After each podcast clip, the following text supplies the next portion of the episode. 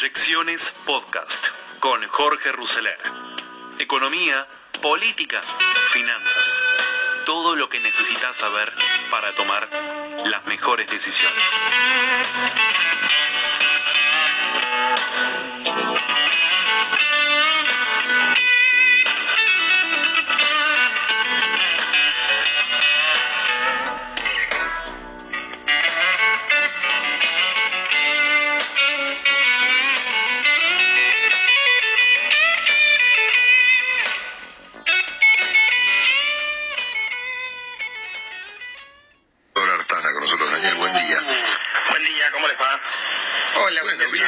Sé yo, tratando de entender este fenómeno, ¿no?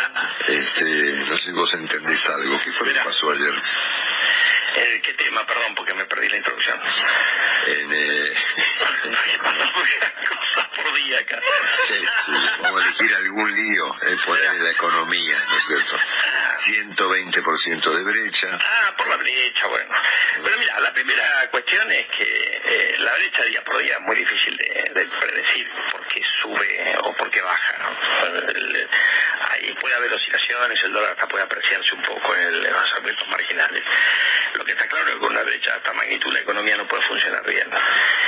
Y, y eso le pone una tensión a, la, a, la, a, la- decisiones que tienen que tomar eh, gente que nosotros cuando consumimos, la gente, nosotros cuando trabajamos, los, empresa- los empresarios cuando se organizan las tareas de su empresa.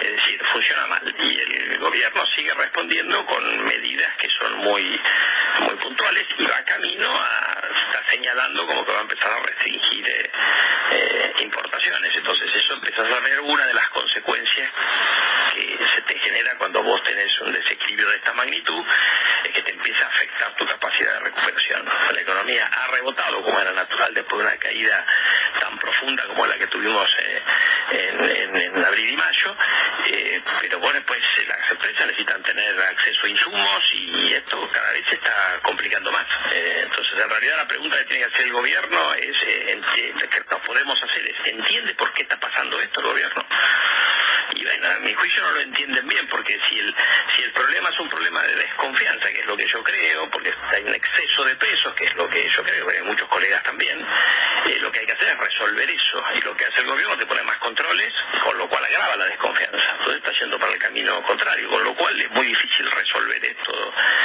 eh, haciendo medidas que van al revés de lo que necesitas. Bueno, vos fíjate que ya ha habido en Argentina en, en épocas recientes, provisión de importaciones y demás. Eh, eso obviamente complica obviamente la producción, es decir, es un gran contrasentido, ¿no? Bueno, así es, por eso yo te decía que en esto, porque ¿qué es lo que pasa? Eh, el Banco Central tiene el diagnóstico de que hay pocos dólares en la economía, ¿no es cierto? Entonces los restringe. Ahora, en realidad, cuando vos mirás, eh, hasta el mes de agosto tenías un superávit enorme en la balanza comercial y lo seguís teniendo. Lo que pasa es que eh, los dólares que le entran por una ventanilla los pierde por otra, porque la gente se dolariza, eh, porque hay pagos de deuda que hacer. Eh, entonces empieza a limitar, a limitar cada vez más. Y eso lo único que te genera es desconfianza. Si vos antes tenías, eh, habían qué sé yo, 4 millones de personas que habían comprado los famosos 200 dólares, o cerca, el promedio era un poquito por abajo. Una parte de esa plata se volcaba en el segmento, eh, en el segmento marginal. La gente se hacía la famosa diferencia.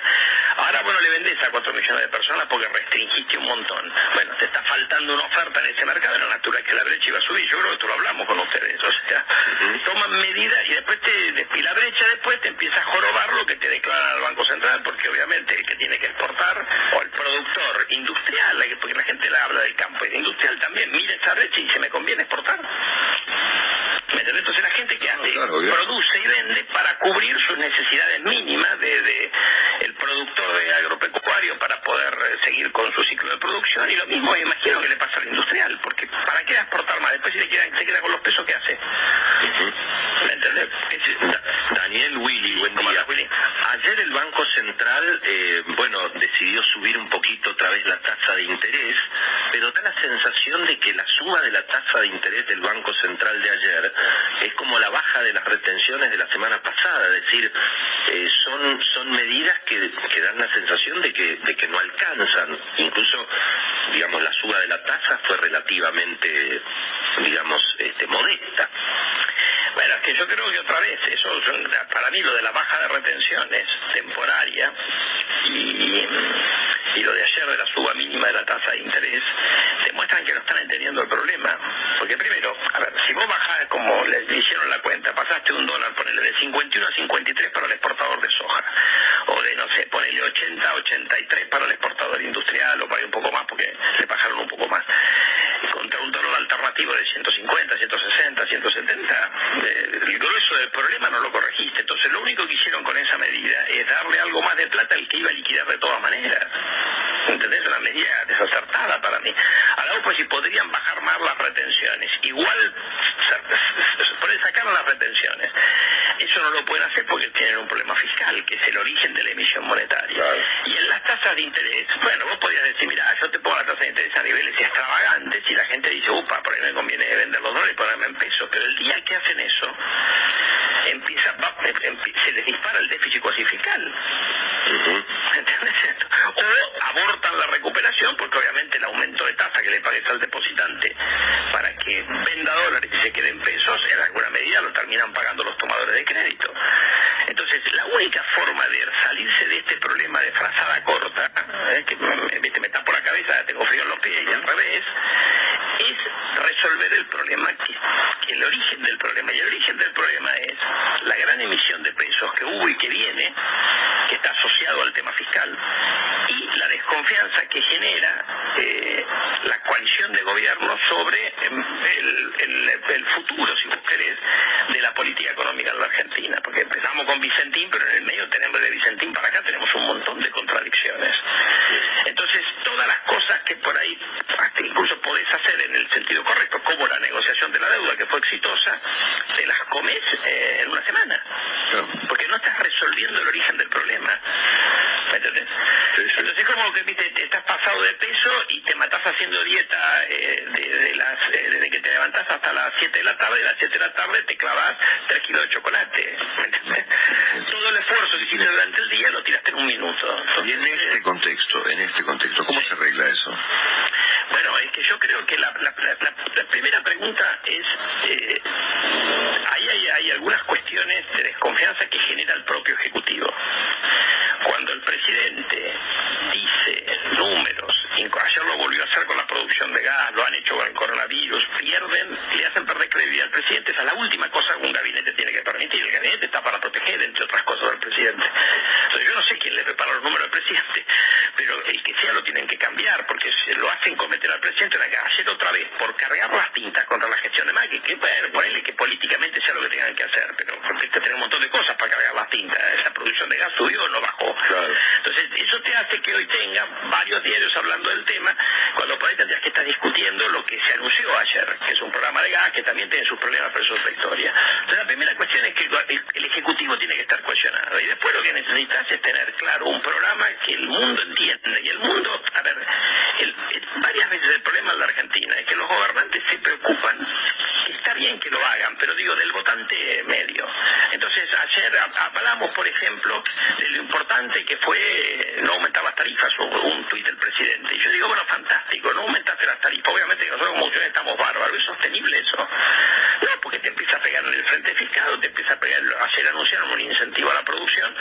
La diferencia la pone el Tesoro, ¿cómo cuaja eso con el presupuesto? Entonces después nos quejamos que el presupuesto no es creíble.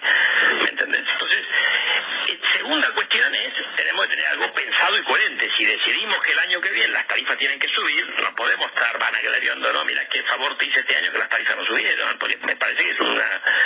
Y la tercera cuestión es que la coalición va a tener que definirse para qué lado quiere ir. Si va a enamorarse de... vos recordás que durante la campaña y antes, algunos miembros de la coalición te decían, la emisión no genera problemas. Bueno, generó. Bienvenidos al mundo de la inconsistencia macroeconómica. Eh, capitalismo se va a terminar, no se va a terminar, para poner algunas cosas que son muy gráficas, Entonces te vas a tener que elegir como gobierno para qué lado que decir. Si querés ir para el, acercarte un poquito más a Venezuela, no te va a ir bien. Si querés hacer lo que hace el 99% de los países del mundo que funcionan, te va a ir mejor. Pero eso requiere que la coalición se ponga en columna atrás de un programa económico consistente. Y eso hoy no parece que sea que esté disponible. Digamos. No es siquiera políticamente viable. ¿no? Bueno, pero ahí es donde la pregunta. Ya, en la vida, eh, Marcelo, lo eh, como yo digo, si vos sos populista, que vos no lo sos, pero digo, si vos sos un gobierno que le gusta repartir, eh, tenés que tener que repartir. Y si te tocó la escasez, y la vida es así de cruel, no tenés, no tenés reservas para rifar, eh, tenés un déficit fiscal enorme, y ojo que le dan un superávit externo fenomenal, si aparte del ajuste se le había hecho el gobierno anterior o la realidad, si vos querés. Entonces, bienvenidos a la realidad, o sea, entonces ahí empezamos las teorías mágicas, vamos a darle a la maquinita que no pasa nada, bueno, pasó. Lo peor de todo lo que voy a tener referente del espacio político del gobierno diciendo que si la inflación no subió, bueno, espera un poco, porque con esta brecha tarde o temprano vas a tener un problema, ¿no?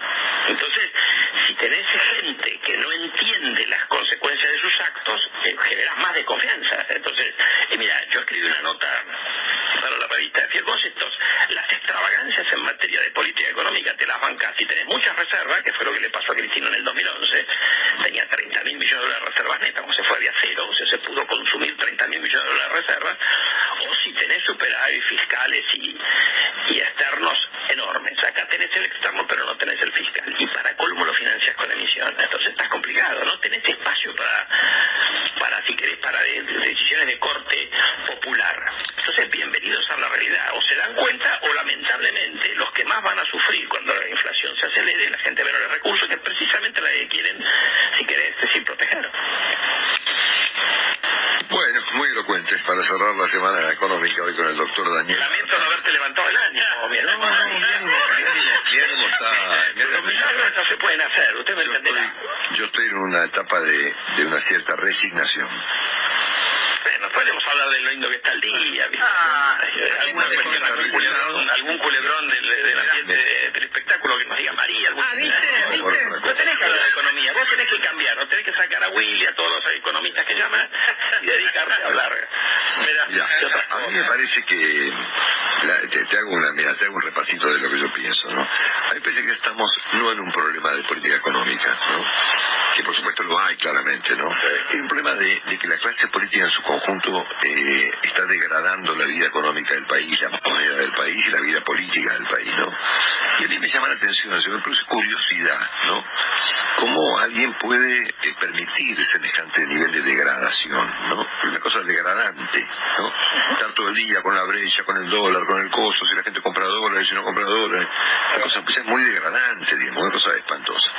Segundo, eh, el presidente eh, debiera, eh, a mí me parece que la solución pasa por una convocatoria a nivel nacional, un acuerdo general, porque el presidente no tiene las espaldas políticas para, para presentar un programa macroeconómico consistente, y eso no está disponible porque han dinamitado todos los puentes. O sea, no hay forma de que Alberto Fernández ya lo excede Alberto Fernández, ¿no es cierto? Eh, esto lo excede por mucho, digamos, un problema de la coalición gobernante y del conjunto de la clase política argentina, que bueno, que asisten eh, de manera bastante divertida, digamos, a esta degradación dramática, ¿no? Y así, me parece que no, si esperamos que, a ver, que el gobierno cambie de rumbo, que el presidente se pelee con Cristina, que el presidente debe, corrija el tipo de carácter, eso no va a pasar, ¿no? Eh, Hay, hay como, viste, como una expectativa de un desenlace de esto que no tiene por qué ocurrir, digamos. Entonces yo miraría el, el proceso en el que está Argentina, que tampoco es nuevo, ¿no? Que viene de hace un largo tiempo, digamos, de la mitad de Kirchner. A ver, de la mitad de Néstor Kirchner, estamos hablando del año 2005, ponele, que empezó esta, esta degradación. Estamos, son 15 años, ¿no? Esos 15 años lo va a conocer Alberto Fernández mañana a la mañana, pero no tiene ninguna posibilidad, aunque quiera. No, yo creo que estamos metidos en un lío. Ahora, el problema Eso, ¿no? es que, eh, viste como la expresión en inglés que se usa del muddle through, que es decir, bueno, no puedo avanzar, no puedo hacer reforma, voy pateando para adelante. El problema es que el patear para adelante es tremendamente costoso, porque hoy Bueno, en una situación de fragilidad económica diferente de otros momentos. Por, por supuesto, pero la política... Entonces, eh, el- el- esto no es que vas a estar como hoy, vas a estar peor que hoy. Ese es el Es un problema, es un problema inclusive hasta de hasta un cierto anacronismo. Vos Fíjate que a mí me llamó mucho la atención el discurso que presentó el canciller Solá en, eh, en IDEA, ¿no? Planteando que la crisis del 2008 no estaba resuelta, que eso era parte del problema argentino. Bueno, el, mundo pasó por 500 de peroste ya, la crisis del 2008 nadie habla de eso, ¿no?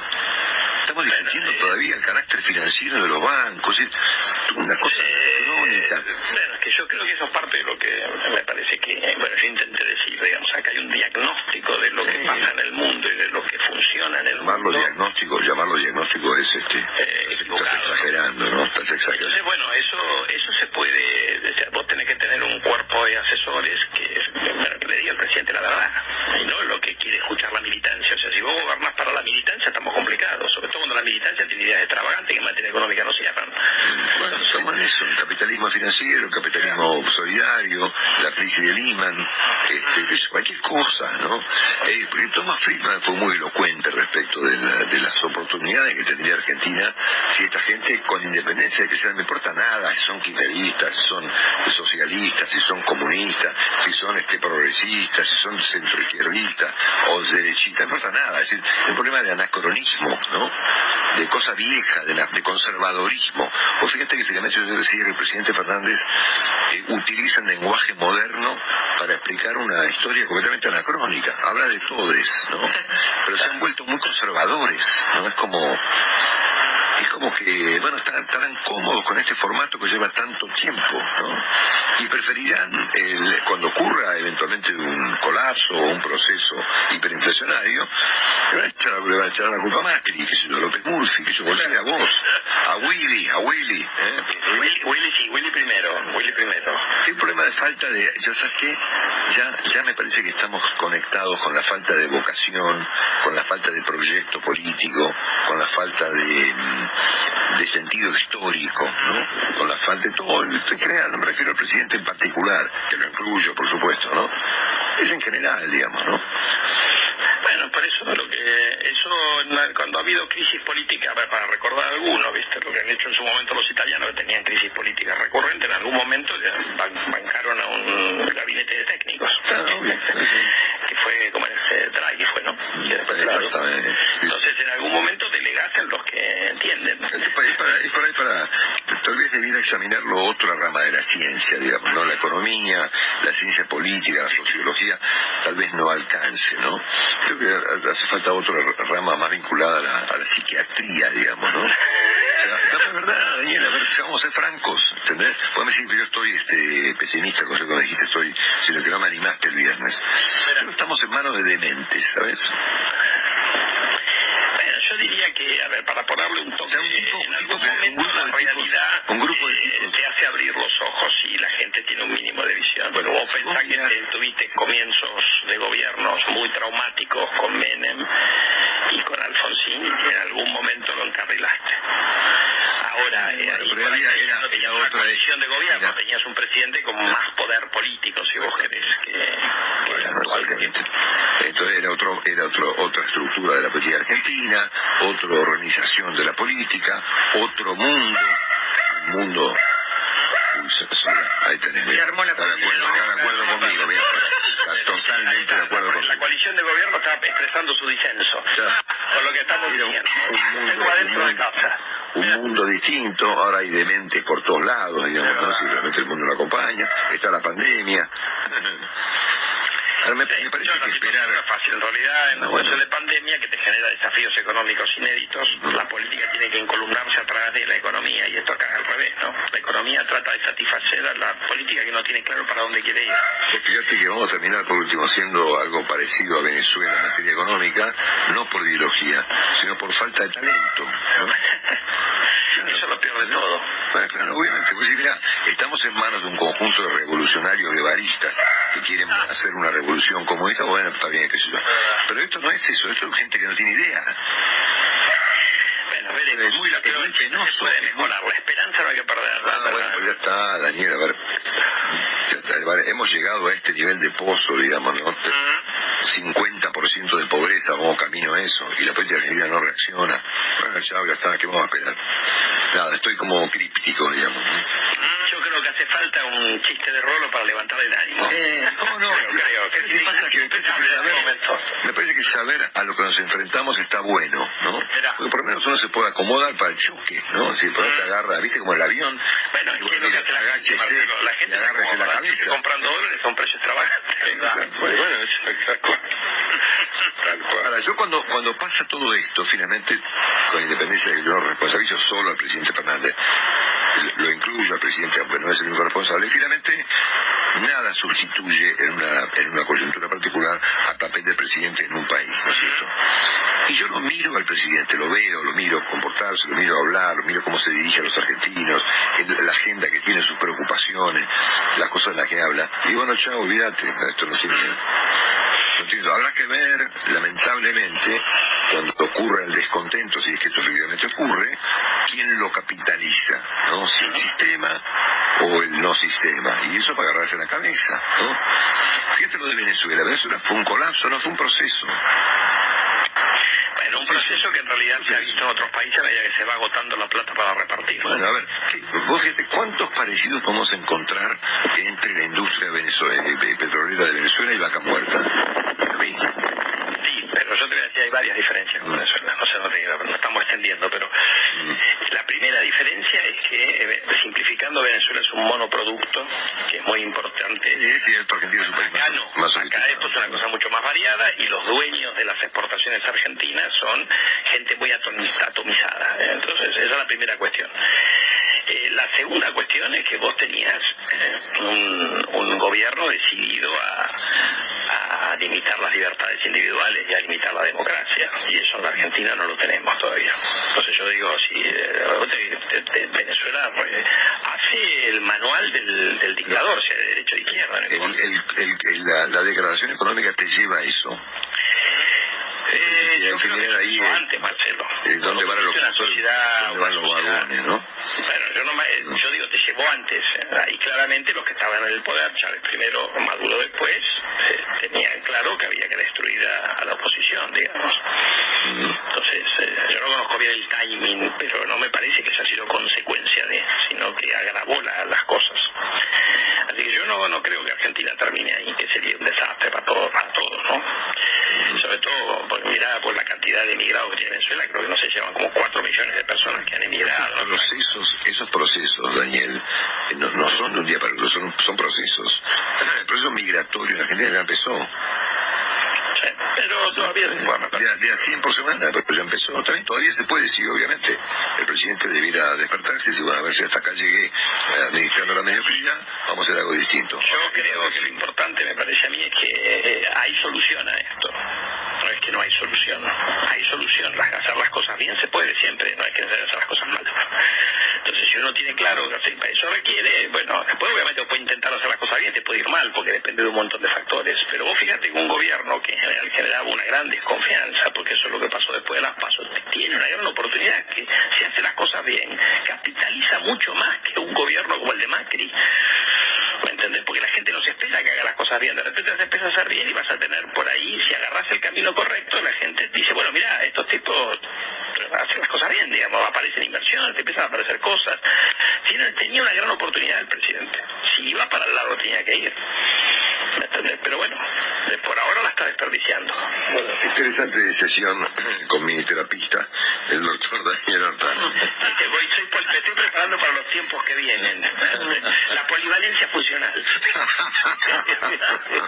Un abrazo, Daniel. Abrazo. El doctor Artana con nosotros.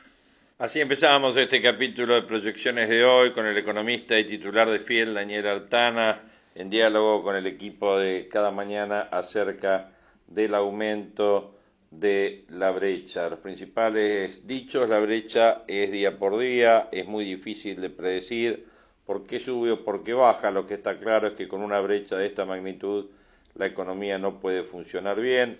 El gobierno sigue respondiendo con medidas que son muy puntuales, va camino a restringir importaciones, la economía ha rebotado, pero las empresas necesitan tener acceso a insumos y esto es cada vez más complicado. ¿Alguien entiende qué está pasando en el gobierno? A mi juicio no, el gobierno no lo entiende bien y lo que hace el gobierno es poner más controles que agravan la desconfianza. Bueno, así empezábamos este capítulo de proyecciones que obviamente en un eh, viernes 16 de octubre eh, de una semana complicada, de un mes complicado, de un año muy complicado. Un viernes donde hubo definiciones importantes en el coloquio de idea, en el cierre del coloquio de idea, donde hubo una presentación de un video por parte, con algunas propuestas por parte de la gente de IDEA respecto del futuro, de qué futuro queremos para la Argentina. También opinaron uh, Martín Redrado y Hernán Lacunza, y también estuvo el eh, ministro de Economía eh, Martín Guzmán. Eh, Guzmán obviamente ratificó que no va a haber devaluación y dijo que van a facilitar la operatoria de contado con liqui. Ante empresarios afirmó que la evolución de los precios está atada al dólar oficial y confirmó obviamente que habrá nuevas medidas. Aseguró que no va a haber devaluación minimizó el impacto de los dólares alternativos sobre la situación del país, eh, dijo que lo que está sucediendo en el mercado de dólares alternativos le preocupa, al referirse al contado con liqui dijo lo que ha ocurrido en ese mercado es que se ha ido achicando y se ha vuelto más volátil, se generaron tensiones y expectativas que explican esa brecha. Eh, ¿Qué más dijo? Eh, confirmó que habrá un cambio de dirección en el control del contado con liquidación, en la medida en que este, se flexibilicen los controles. Nos importa que pueda haber un mercado donde pueda haber transacciones de pesos contra dólares y la respuesta es que sí, pero es, muy es un mercado muy chiquito y pasa lo que pasa ahora que es muy volátil, vamos a ir facilitando este tipo de operatorias porque además partimos de una expectativa de que está muy alto este tipo de cambio con relación a la capacidad argentina para generar el ingreso de dólares. Estamos comprometidos con el tipo de cambio oficial que funciona de la mano de los precios, mantener la estabilidad del tipo de cambio real y tenemos un tipo de cambio real que representa la realidad argentina en el frente comercial. Entrevistado por eh, Fernando González de Clarín, Guzmán afirmó que la situación del dólar oficial es bien distinta al de los paralelos, dijo el Blue y el contado con liqui son dos dólares que no importan de forma directa en la economía, pero sí sobre la expectativa, y la realidad es que esos tipos de cambio están en valores que no representan la realidad argentina. Tenemos los instrumentos para tener la política cambiaria que venimos llevando a cabo para el tipo de cambio oficial, la brecha cambiaria no impactará en la inflación, ya que el índice de precios no está atado al dólar blue, sino al oficial. La inflación no va a ser de 40. Nuestro pronóstico es que esperamos una caída de 20 puntos respecto al año pasado. La realidad ha estado más alineada con los pronósticos del gobierno. Al explicar las restricciones del dólar ahorro, justificó que se trata de una situación extraordinaria de la historia del capitalismo y la pandemia forzó al Estado a proteger el trabajo, la producción y a los sectores más vulnerables, lo que implicó la necesidad de mayor financiamiento monetario.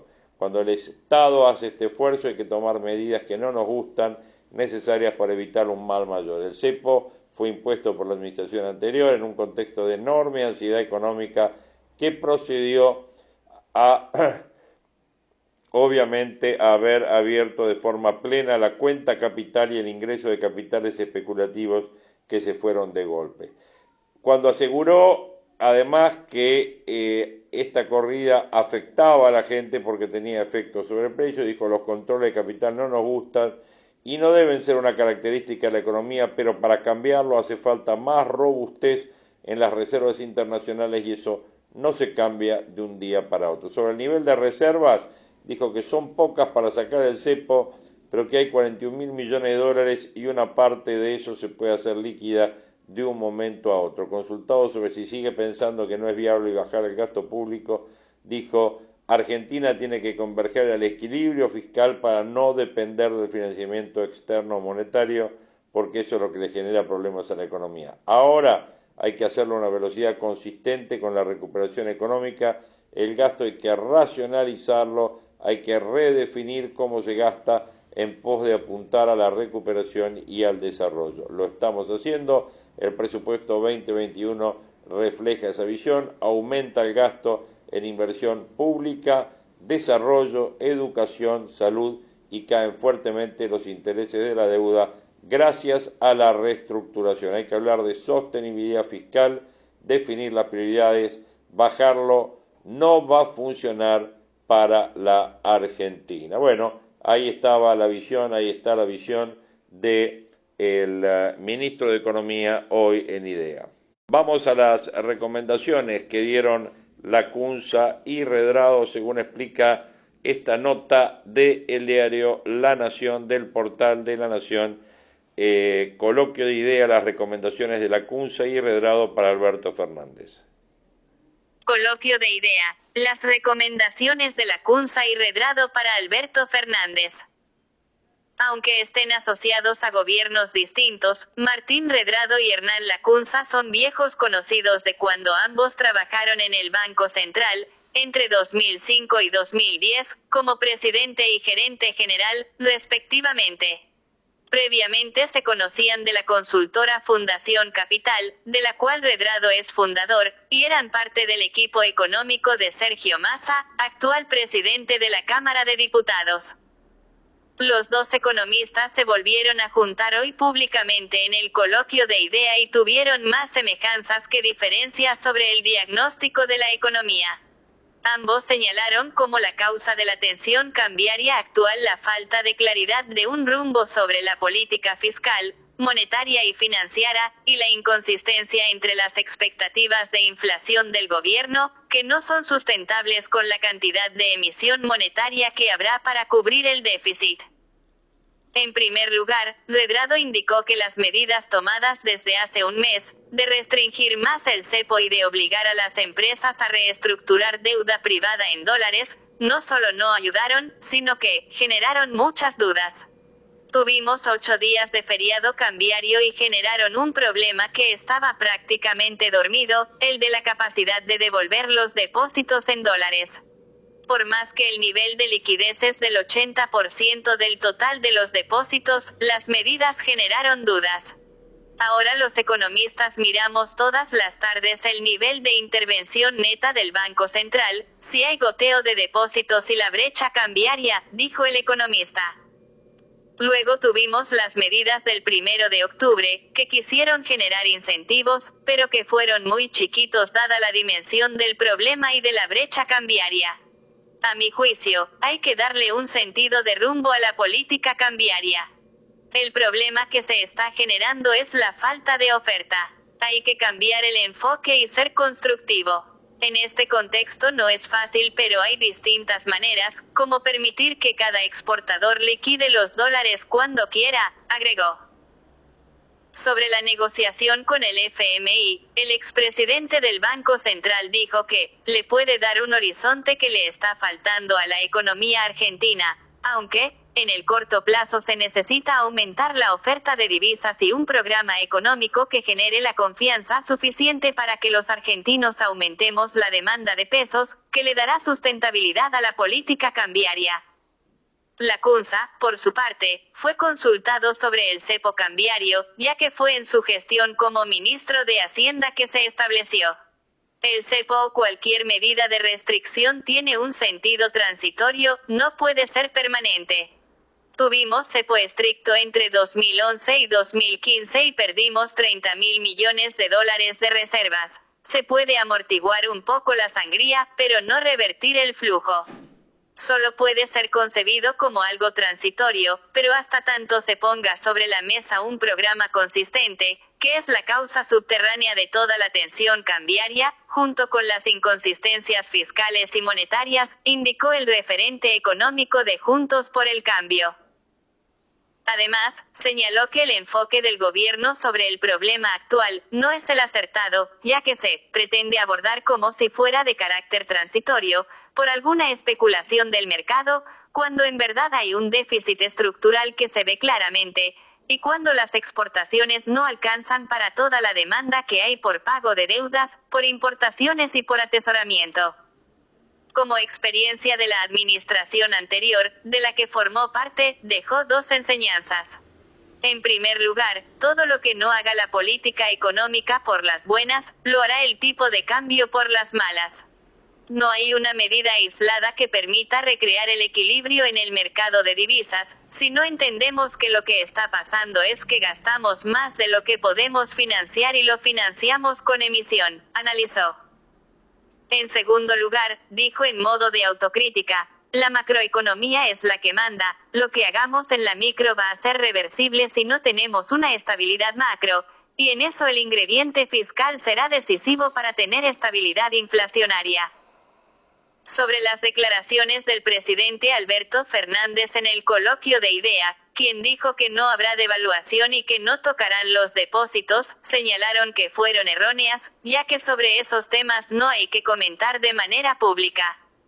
Sobre el tema cambiario hay que hacer y no hablar. Hay que mostrar acciones decididas, desde la autoridad monetaria y el Ministerio de Economía, que trabajan en sintonía. Son dos brazos de la política económica. Las frases en la Argentina han tenido distintas connotaciones, por lo tanto, no hay mejor contundencia que acciones decididas, dijo Redrado. Mientras que la CUNSA opinó, el hecho de que el presidente tenga que hacer ese tipo de declaraciones habla de la fragilidad del esquema, porque son cosas que ni se deberían hablar. Es como cuando en fútbol hay que ratificar a un técnico, eso quiere decir que alguna duda hay. No hay ninguna razón objetiva para tener dudas sobre la robustez de los bancos y los depósitos de los particulares, y respecto al tipo de cambio, todo lo que hagamos será insuficiente y todo lo que no hagamos lo corregirá el tipo de cambio. El problema que tenemos es que en los días pares decimos las cosas correctas y en los impares, no. Además criticó la parsimonia con la que trabaja el Ministerio de Economía. Nos tomamos nueve meses para negociar la deuda, dos meses para debatir el presupuesto y ahora cuatro o cinco meses para hablar con fondo. Se asume un ritmo como si tuviéramos 40 mil millones de dólares disponibles y tenemos bastante menos, concluyó el exministro de Economía de la provincia de Buenos Aires. Fin de la nota. Bueno, acá lo que se nota es que tanto la CUNSA como Redrado obviamente coinciden que en temas de política cambiaria es mejor hacer que hablar, ¿no es cierto? Y después me resultó bastante interesante este, de esta definición de la CUNSA, que se basa en la, en la anécdota y en el eh, perfil y en, la, en las notas de los domingos, análisis de los domingos de Bonestein, cuando dice que hay un Alberto de miércoles, un Alberto de martes. Bueno, acá dice, él lo definió en días pares y días impares, ¿no? Este, me pareció bastante interesante las recomendaciones de la CUNSA y de Redrado, sobre todo eh, después de haber trabajado y haber eh, eh, comentado las definiciones que tuvieron los, digamos, el ámbito oficial, me refiero a las declaraciones del ministro de Economía de Martín Guzmán y algunas otras definiciones que también hubo en el eh, coloquio de hoy, también estuvieron los gobernadores, estuvo el gobernador eh, Perotti, estuvo el gobernador Uñac, eh, bueno, y todo básicamente lo que se ve es esta cuestión que Longobardi mencionaba en la charla con Artana, ¿no? Esta cuestión que eh, vemos que la clase política, que hay un error de diagnóstico básicamente, y sobre el error de diagnóstico seguimos trabajando, eh, se informa mal al presidente, o las autoridades políticas no están a la altura. Bueno, ese es un poco el diagnóstico que se ve, y sobre eso estamos viendo lo que está pasando hoy en los mercados. Hoy en los mercados estamos eh, ya cerrando prácticamente con un dólar libre de 178 pesos, con un contado con liqui de 169, con un dólar solidario de 136, con un riesgo país de 3.000, de 1.386 puntos, un Banco Nación de 82.50. Eh, ¿Qué más tenemos en términos de mercados? Tenemos, a ver, a ver, a ver. Eh, en materia de bolsas, 1.18 arriba al Merval, 0.44 arriba al Nasdaq, 0.86 arriba al Dow. Los bonos, eh, vamos a estar viendo ahora cómo está eh, abriendo la cómo está cotizando todos los bonos reestructurados, que es lo importante. En la bolsa estamos viendo papeles como francés con 3.92 arriba, como Banco Macro con 3.71 arriba, eh, Edenor 5.25 arriba, Grupo Galicia 4.65 arriba. Eh, bueno, ahí estamos viendo algunos papeles.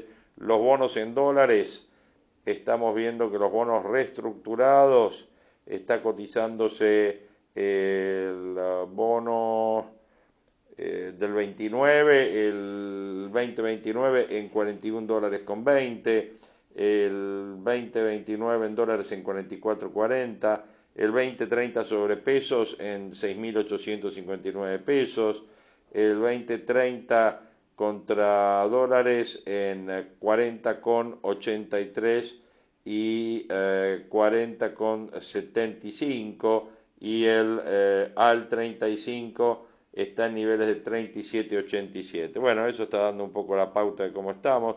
Vamos a los títulos corporativos para ir marcando un poco la pauta de dónde estamos. Podemos hacer referencia a los bonos de eh, IPF para tener un poco una idea. El 2024 está en 76 dólares eh, y el 2025 está en niveles de 69,58. Bueno, esto da un poco una idea de cómo están los mercados y cómo se están moviendo en un día donde sin duda eh, está, estamos con una baja importante eh, en, las, eh, en el nivel de riesgo país, pero estamos con una suba muy fuerte en lo que tiene que ver con el tipo de cambio, ¿no es cierto? Con el tipo de cambio, eh, si evaluamos a cuánto estaba el dólar la semana pasada, que estábamos hablando de 150, y hoy estamos hablando prácticamente cercano a 180, en 177, y un eh, contado con liquidación que también pasó a los 170, bueno, hablan de una brecha progresiva y estamos ahí en lo que decía Artana cuando abrió. Eh, y me pareció muy fuerte lo que mencionó eh, Redrado y lo que mencionó la Cunza, donde dijo, dijeron los dos, coincidieron los dos, que lo más importante en esta materia es hacer y no hablar tanto, ¿no? Y para cerrar este proyecciones de esta semana, dentro del coloquio de ideas hubo una nota, un reportaje eh, a Paul Collier, un profesor de la Universidad de Oxford, que explicó cómo la Argentina puede llegar a ser un país próspero después de la crisis económica. Eh, quiero estar cerrando con esta nota que me pareció muy interesante porque va marcando un poco los rumbos, ¿no?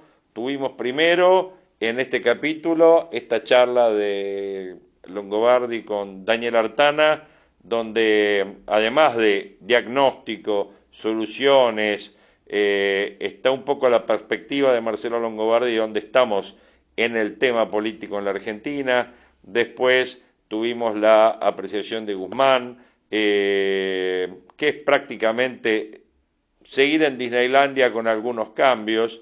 Eh, ¿Será posible seguir en Disneylandia y por cuánto tiempo? Muchas veces los gobiernos, como decía Artana, estiran esto hasta que se arregle y se acomode. Eh, eh, el gobierno cuando dice no quiere devaluar está diciendo no quiero devaluar hasta las elecciones. Las elecciones son en octubre, las adelantarán. Eh, bueno, hay todos temas políticos ahí para ver.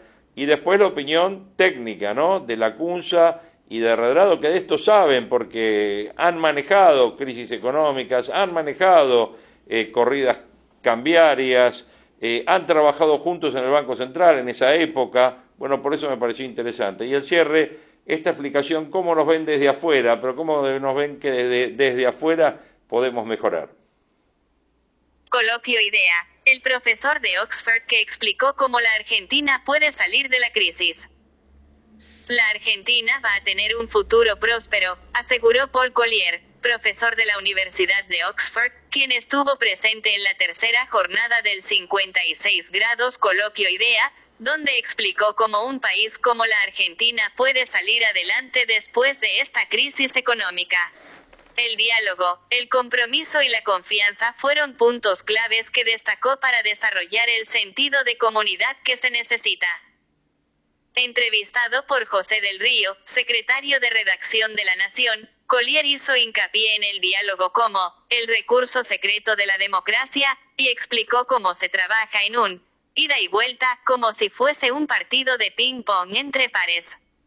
Se deben hacer las cosas en conjunto.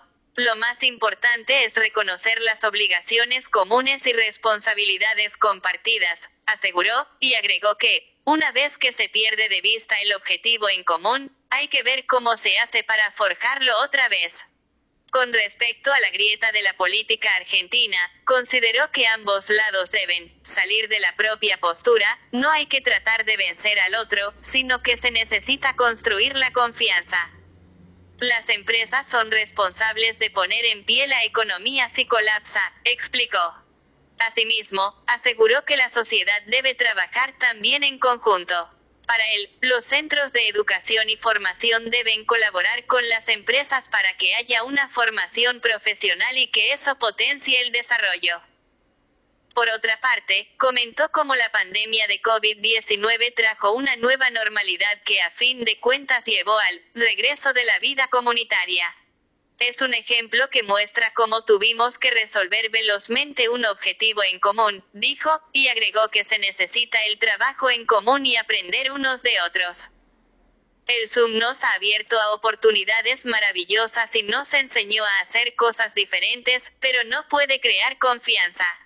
Las personas necesitan de la interacción cara a cara. El peligro del COVID-19 es que estamos destruyendo las comunidades, explicó, y ejemplificó con el caso de Estados Unidos, donde la pandemia agudizó el odio.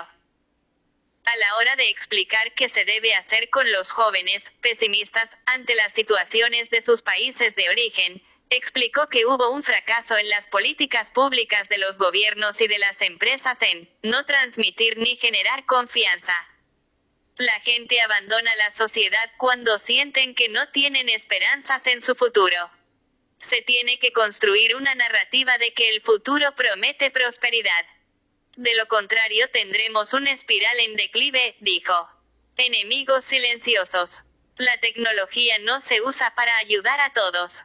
Las tragedias de las últimas décadas fueron por las innovaciones que beneficiaban a unos pocos, dijo el experto, y aseguró que los gobiernos deben tener un propósito con optimismo para aprovechar todos sus beneficios.